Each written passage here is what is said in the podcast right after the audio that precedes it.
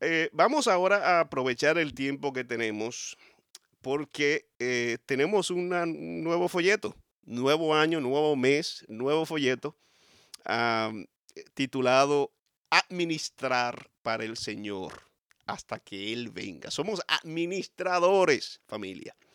Somos administradores. Y estamos en la lección número uno. Me acompaña el pastor eh, Mateo. Sandy Paul Mateo está conmigo y me va a ayudar. Eh, lo ha hecho en el pasado, que me da mucho gozo tenerlo nuevamente conmigo esta noche. Pastor, saludos y bendiciones. Bendiciones, Pastor, bendiciones. Un placer estar con usted siempre. Tremendo, eso es mutuo, eso es mutuo. ¿Cómo? Feliz año nuevo, feliz año nuevo. Gracias, gracias, igual, igual. Muchos retos, muchos trabajos, muchos muchos planes y mucho, mucho para el Señor y para la familia. Amén. ¿Cómo, cómo, cómo tú sientes, cómo tú ves el ánimo de la iglesia este nuevo año por allá en, en, en? En, en hay mucha hay, hay, hay, mucha hambre hay mucha hambre porque como puedes saber nuestra iglesia es, parecida a la iglesia, al pueblo de Israel que andaba en el desierto. Entonces, nosotros no hemos tenido el privilegio de terminar la reconstrucción del templo. Por tal razón, hemos estado un tiempo aquí, un tiempo allí, un tiempo allá, pero a pesar de la dificultad y, el, y, las vicisitudes, ya si Dios lo permite, eh, la próxima semana nos entrega nuestro propio templo en el nombre del Señor Jesús. Entonces, a raíz de eso, hay hambre de reunirse en su propio templo. Eso es, eso es, eso es bien positivo. Gloria a Dios. Oye, pero qué noticia, qué bueno, qué bueno. Me alegro por, por ustedes, los felicito. Vamos a estar orando para que sea eh, ese lugar que Dios le ha preparado, sea un lugar de, de bendición para ustedes y para toda la comunidad. Pastor, y pedimos oración porque el enemigo está bien airado de que vamos a entrar porque uh, el 31 a las 10 de la mañana nos robaron todos los equipos de, la, de allá de la iglesia. De diciembre, el mes pasado. Ajá, el 31 de diciembre a las 10 de la mañana le doy datos porque teníamos la, el video y todo de cómo sustraían nuestros equipos, a dónde los llevaron y todo, pero lamentablemente eh, recuperamos poco no recuperamos todo y estamos en proceso de corte y eso, pero no creo que se vaya a conseguir mucho porque aquí eso es delito menor y la policía no prueba mucho. Pero Dios ha sido bueno, yo sé que va a proveer los recursos para que podamos en este momento difícil poder adquirir nuestros equipos. Nos robaron la computadora, las bocinas, los micrófonos, a los todo, todo, todo se lo llevaron todo, la televisión, todo. Wow. Sin duda, sin duda, el enemigo eh, busca la mil y una manera de desanimar a la iglesia, pero eh, yo sé que ustedes, eh, a pesar de esa pérdida, siguen de buen ánimo y, y, yo creo que con mayor ánimo y mayor fuerza tienen que arrancar y seguir adelante avanzando para un y gloria de Dios. Amén, eso es así, eso es así. Hay, hay que eh, eh, hablar con, eh, con Brian para que empuje al departamento de policía. Para, sí, claro que sí, claro que sí, claro que sí. Ay, ay, ay, pero no, no, no. Dios está con ustedes y yo sé, y vamos, y vamos a orar por eso, vamos a orar por, por eso. gracias, gracias, pastor, gracias. Mi querido familia de Radio Asis, gracias por estar con nosotros. Vamos ahora a, repasar la lección. ¿Qué te parece, Mateo, esta, esta lección de este trimestre? ¿Cómo le diste un vistazo a, los tres meses y, esta semana? ¿Qué te pareció?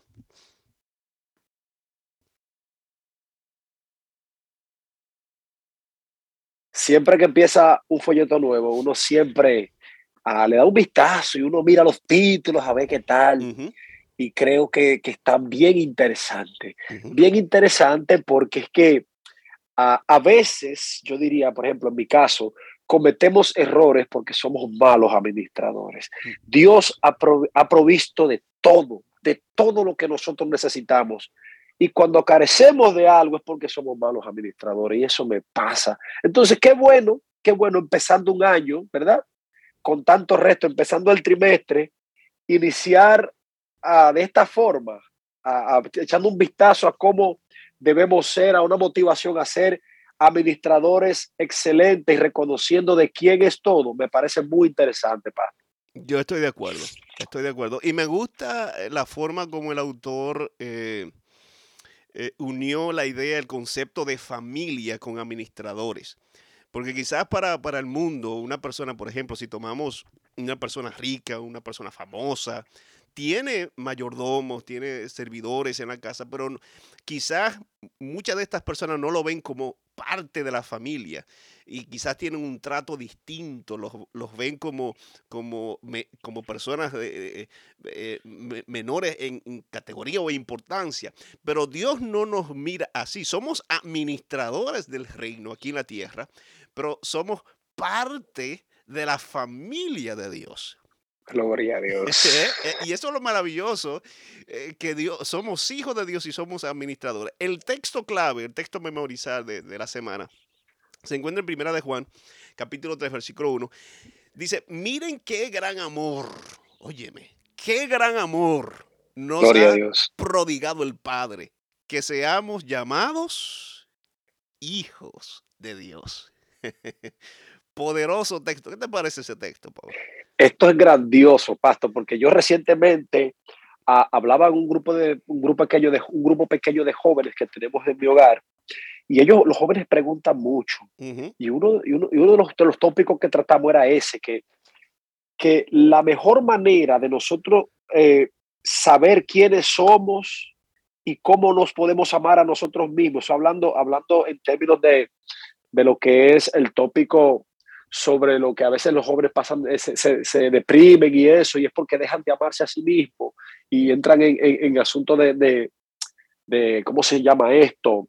Ah, de cuando están ansiosos, de ansiedad. Entonces, eh, cuando tú dejas, cuando tú, cuando tú dejas de, de saber a quién tú perteneces y quién tú eres, entonces llegan todos esos problemas.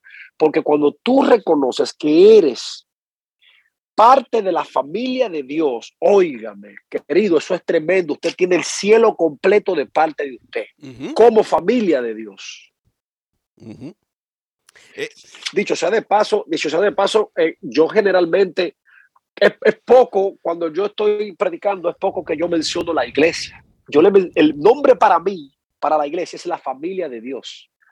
Es un privilegio pertenecer a la familia de Dios. Le digo yo a la gente no cristiana es un privilegio no pertenecer a la iglesia, no, pertenecer a la familia de Dios, porque esto es una familia. Esta semana vimos eso precisamente, la, bendición y la responsabilidad también de, formar parte de la familia de Dios, porque eh, eh, eso es las dos cosas, no podemos de, eh, agarrarnos a una y desligarnos de la otra. Hay muchas personas, Paul, que, solo busca el reino de Dios o que busca a Dios o que busca la iglesia o, ¿verdad? o los religiosos con, con, la intención de recibir la bendición, ¿verdad? Todos queremos bendición, todos queremos milagros. Cuando una persona sufre alguna necesidad económica, de salud, por lo general busca a Dios. Y, Dios bendice y eso está bien, pero no podemos dejar el otro aspecto de ser parte de la familia de Dios, porque es una bendición. Por ejemplo, si tomamos una familia, el esposo, la esposa, los hijos, es una bendición el compartir, salir de vacaciones, el amor que se demuestra en los padres, el cariño de los hermanos, pero también formar parte de una familia implica responsabilidad por parte del esposo, por parte de la esposa, los hijos tienen responsabilidad en la escuela, de, hacer las tareas del hogar, etcétera. hay, hay un lado que es bendición, que es gracia, que es abundancia, que es milagros, que y hay otro lado que tiene que ver con compromiso, tiene que ver con sacrificio, tiene que ver con responsabilidad. Y mucha gente le huye a ese compromiso porque envuelve sacrificio, envuelve, ¿verdad? Como dijimos, responsabilidad, pero eh, corrígeme aquí, eh, Mateo. Somos llamados solamente a recibir, a enfocarnos en la parte de, la bendición o también debemos de enfocarnos como iglesia, como familia, como individuos en el aspecto también que tiene que ver con las responsabilidades. Bueno, yo le voy a ser sincero. Eh, mi, mi, responsabilidad con la familia de Dios es lo que indica realmente a quién pertenezco. Oh. O sea, cuando yo tengo responsabilidad con mi familia, cuando yo me dedico a mi familia, cuando yo me sacrifico por mi familia, indica que realmente esa es mi familia. Entonces, si esa es mi familia, las bendiciones que están provistas, que están disponibles, el almacén, que está abierto, eh, dispuesto para esa familia, como yo soy miembro de ella, a mí me toca. ¿Me entiendes? O sea, yo empiezo primero por demostrar que, o sea, por, por, por, mi comportamiento debe ser acorde al que pertenece, a, alguien que pertenece a esa familia. No, no es viceversa, es, por ahí que, debe, que, debe, de empezar el asunto. Pues yo no puedo, yo no puedo ser padre de la familia Mateo y a la hora de pagar la renta yo tengo que cruzarme de brazos a ver quién va a pagar. No, no, esta es mi familia, yo soy que yo no estoy recibiendo nada todavía, yo estoy, yo estoy cumpliendo con mi responsabilidad dentro de la familia. Ahora, ahora, yo, yo tengo un beneficio, yo soy feliz con mi familia, en mi techo calientito que, que, disfruto con ellos y las bendiciones llegan. Es así. Porque son mías también, son de la familia. Voy a la nevera, ¿verdad? Y encuentro un jugo, encuentro agua, encuentro un samuchito. Oh, me toca porque es de la familia. O sea, eso que está allí en ese refrigerador es de toda la familia. Todo el que quiera va y come. Así son las bendiciones. Y esas bendiciones, Mateo, esas bendiciones vienen, ¿verdad? Esa comida llega a tus refrigeradores, la electricidad, el internet, etcétera, el techo, porque cumpliste con el compromiso. Noten, noten lo ligado que están las bendiciones del compromiso. La gente, la gente ya sea en, cualquier contexto, eh, dentro de la iglesia o en su vida personal, una persona que no se compromete, un hombre o una mujer que llega tarde al trabajo, a la compañía, que hace mal su trabajo o, no es responsable con, las cosas de la vida, no recibe bendición, al contrario, recibe sufrimiento y hay llanto y hay dolor de cabeza y hay problema y hay crisis. Entonces, eh, a la gente como que le, le huye la responsabilidad de no sabiendo que con el, con el cumplir, ¿ah? con el cumplir de las responsabilidades viene consigo las bendiciones, pero la gente quiere no, aleja la, responsabilidad y corre, corre hacia las bendiciones pensando que eh, eh, va a evitar el sufrimiento y se va a enfocar solamente en lo bueno, en el lado positivo de la vida, como si todo fuera color eh, de rosa. Bien dijo Jesús buscad primeramente el reino de Dios. Está hablando allí de compromiso, de, poner a Dios en primer lugar. Y dice, lo, lo demás vendrá por añadidura. O sea, que la bendición es el extra, lo principal es el compromiso. Tremendo. Gloria a Dios por ah, eso, ¿no? Y qué bueno eh, eh, es, saber que, que, el mismo Dios utiliza esta imagen de familia para referirse a nosotros, por ejemplo, como nuestro Padre. El mismo Jesús que dice, cuando, vamos, cuando vayamos a orar, eh, eh, oren así, Padre nuestro, o sea, está incluyéndonos a nosotros, o sea, que el Padre de Él es nuestro Padre, por ende Él es nuestro, es una familia, la imagen de familia es la manera, es una manera grandiosa de cómo Dios ah, describe la relación que debe haber eh, tanto entre nosotros como nosotros con el cielo. Eso es tremendo, es tremendo. El respeto que debemos tenerle nosotros a nuestro Padre como Padre Celestial, como nuestro, es, algo increíble.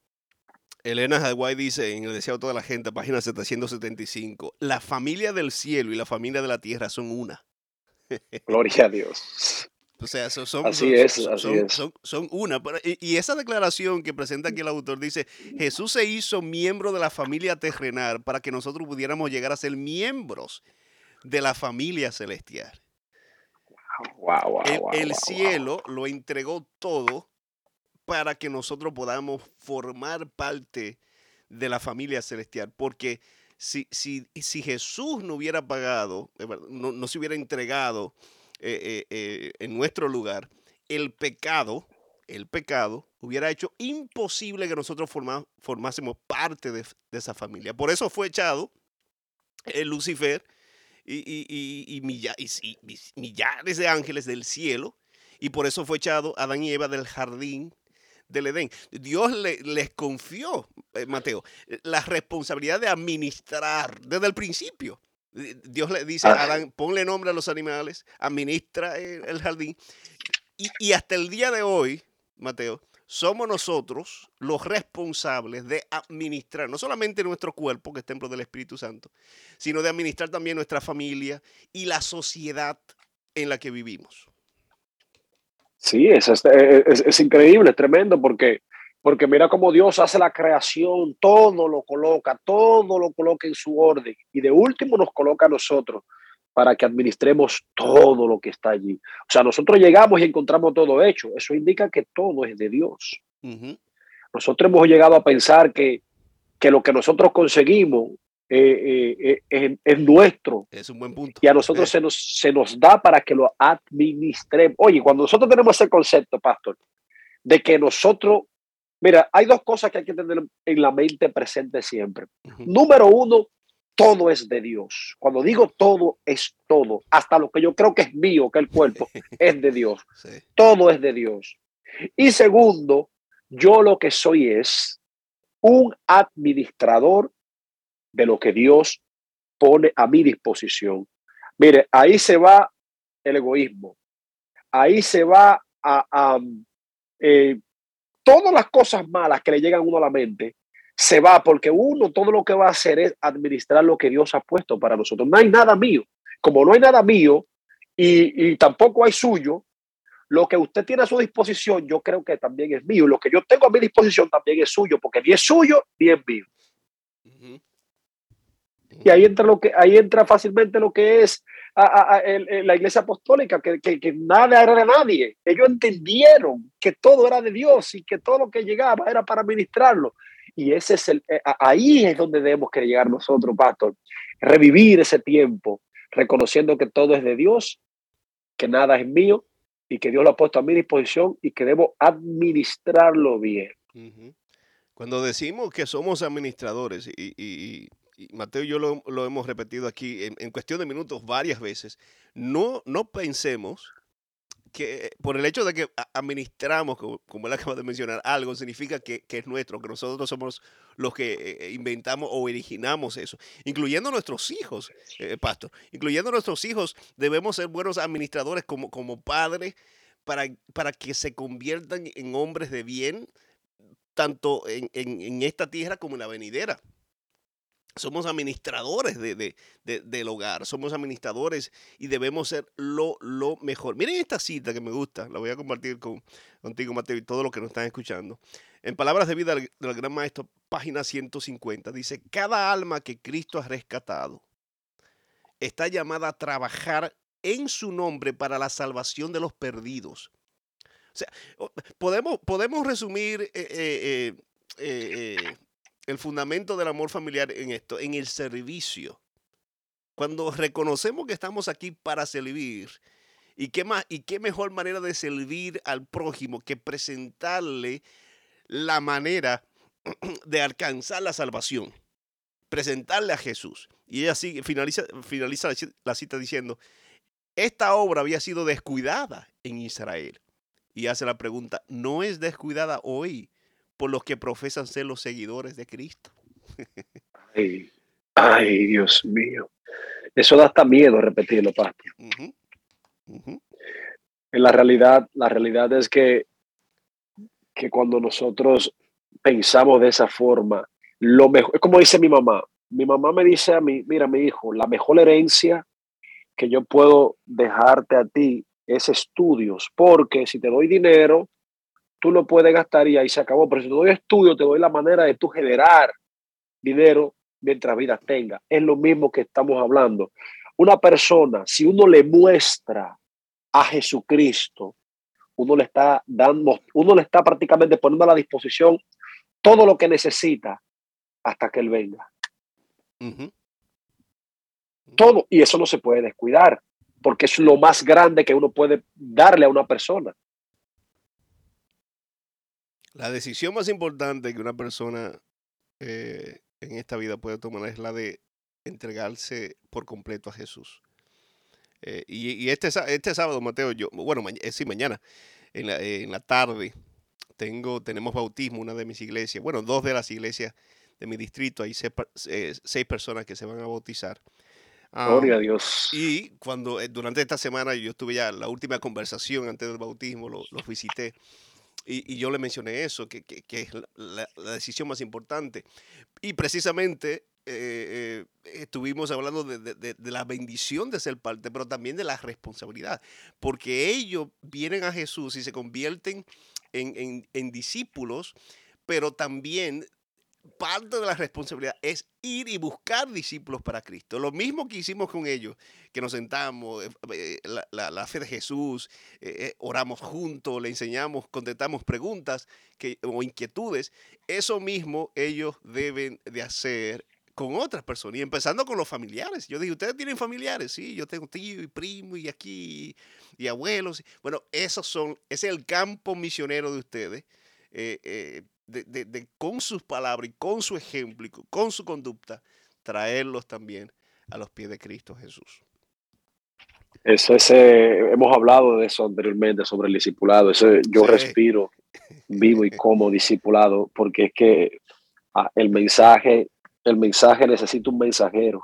Y gracias a ese proceso del discipulado, hoy día podemos tener la palabra de Dios y nosotros tenemos que continuar con ese legado, de seguir avanzando adelante, dándole a conocer a la gente eh, el plan de salvación y que, y que el tiempo está corto, pero, el, pero la mano de Dios está larga y se ha alargado para cada uno de nosotros. Amén. Eso es, eso es tremendo. Hay una pregunta, Mateo, que, eh, que, se, eh, que se presentó en la lección esta semana. Yo quisiera hacer un poco de énfasis allí. Todos sabemos que, y esto es algo bíblico, que el amor de la gente eh, se va a ir enfriando a medida que avance el tiempo y, aumente la maldad, el odio. Y, el crimen no es algo de, un país, ¿verdad? Podemos mencionar cualquier país del mundo y, vamos a encontrar cosas negativas, etc. Pero hay una pregunta que, me llamó la atención. Eh, dice, ¿cómo podemos aprender a relacionarnos mejor con todos los seres humanos como nuestros hermanos? ¿Qué pregunta?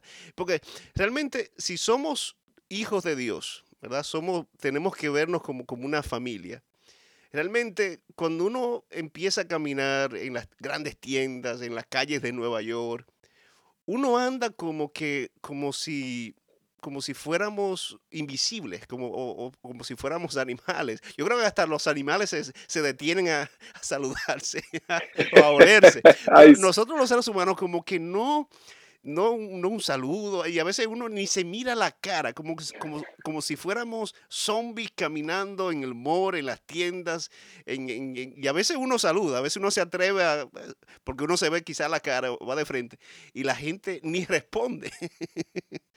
Entonces, es interesante esa pregunta, ¿cómo podemos relacionarnos mejor con, con, con, con la gente?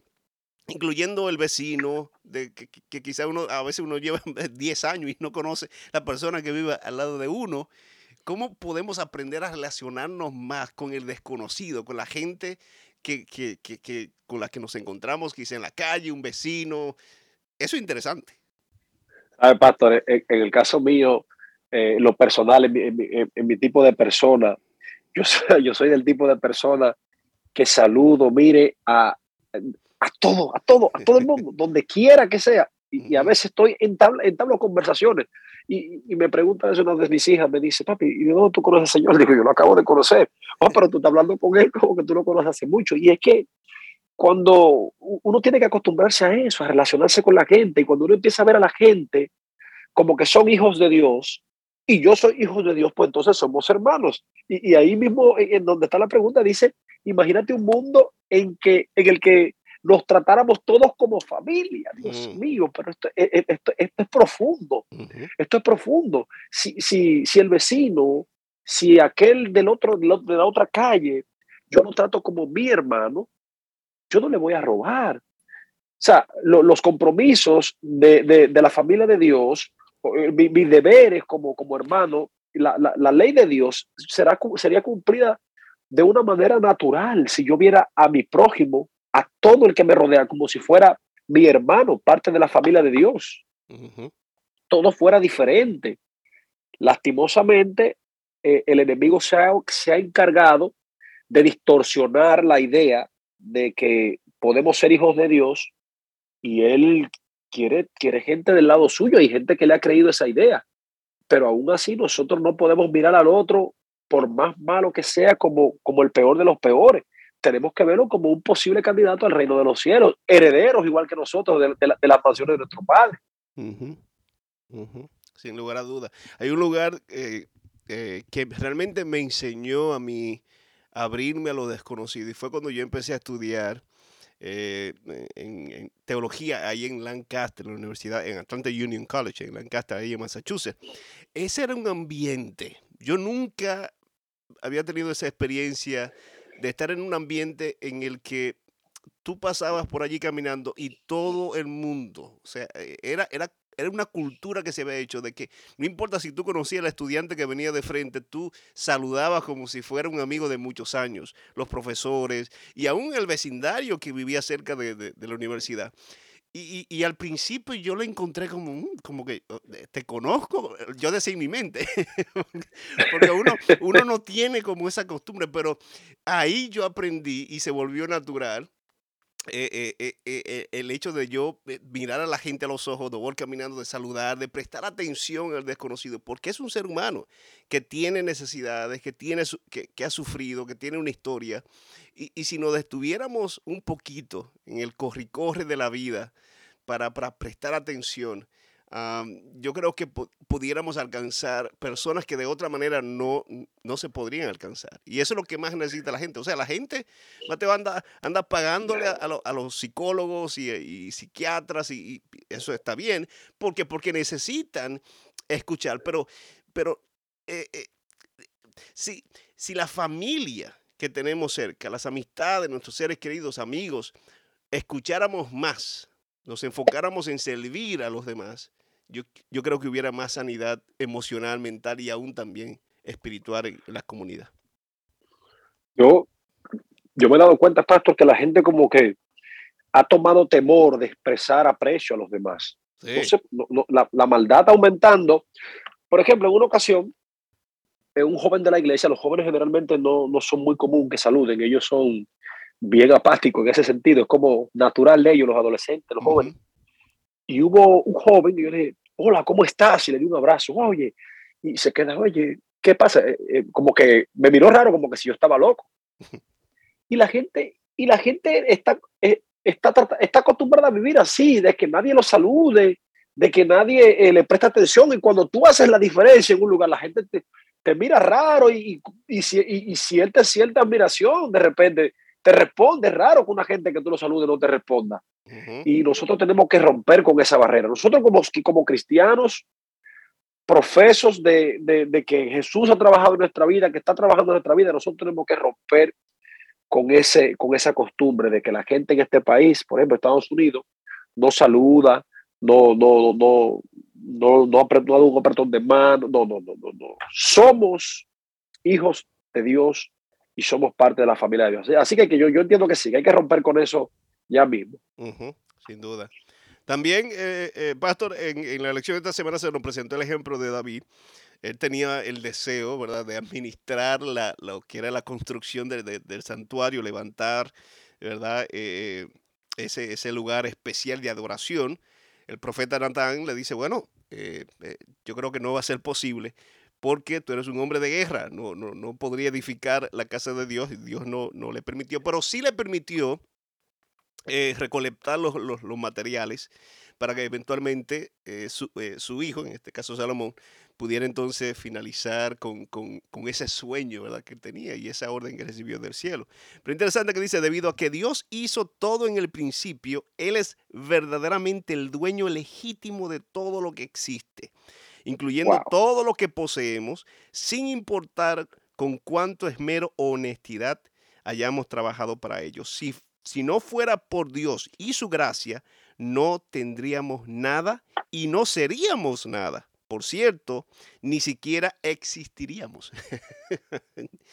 y en la realidad, no, no, no. O sea, nosotros le pertenecemos, no solo, no solo lo que tenemos le pertenece a Dios, pastor, sino que nosotros mismos somos de Dios. Exactamente, exactamente. Óigame, óigame, pastor, yo siempre digo, yo siempre digo que, que uno a veces ah, es, es más fácil uno creerse el dueño de todo que creer que somos administradores, porque a veces hacemos algún esfuerzo y creemos que Pero las fuerzas para conseguir aquellas cosas también las da Dios. Claro. Las fuerzas, la salud para que tu cuerpo, que tú crees que es tuyo, funcione, también lo da Dios.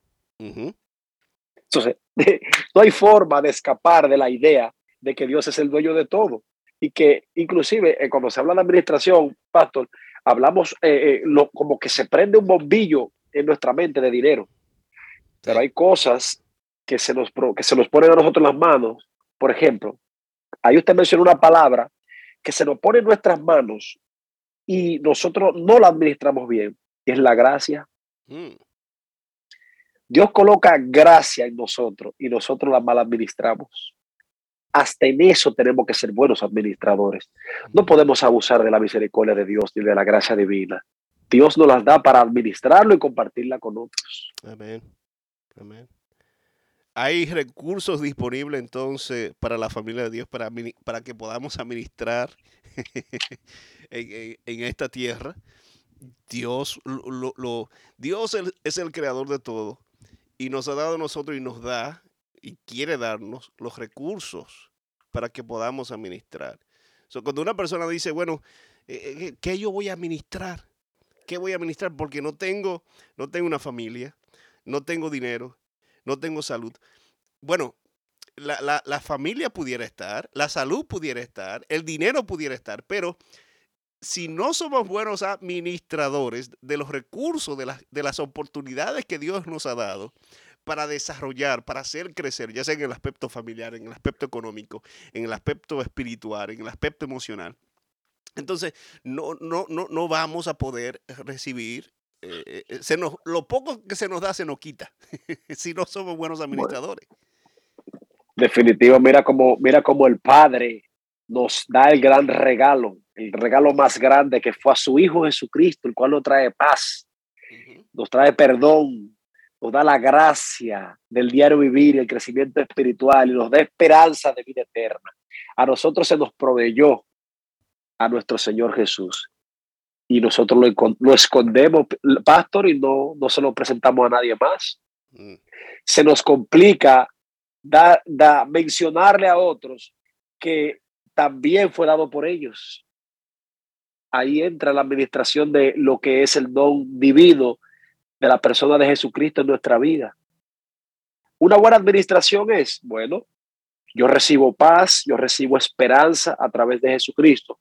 Mi deber es, ¿cómo yo lo administro bien? Bueno, repartiendo eso con los demás. Eso, es simple. La administración abarca el evangelismo, abarca todo. Sin lugar a dudas. Y, y, para eso fuimos llamados, por eso estamos aquí, para cumplir con una, una, gran, una gran misión, hablando ¿verdad? de lo que mencionamos al principio. pero también eh, la lección esta semana eh, presentó dos textos clave, Mateo, eh, Deuteronomio 6.5 y Mateo 22.37. Deuteronomio 6.5 dice, y amarás a Jehová tu Dios de todo tu corazón, con, de toda tu alma y con todas tus fuerzas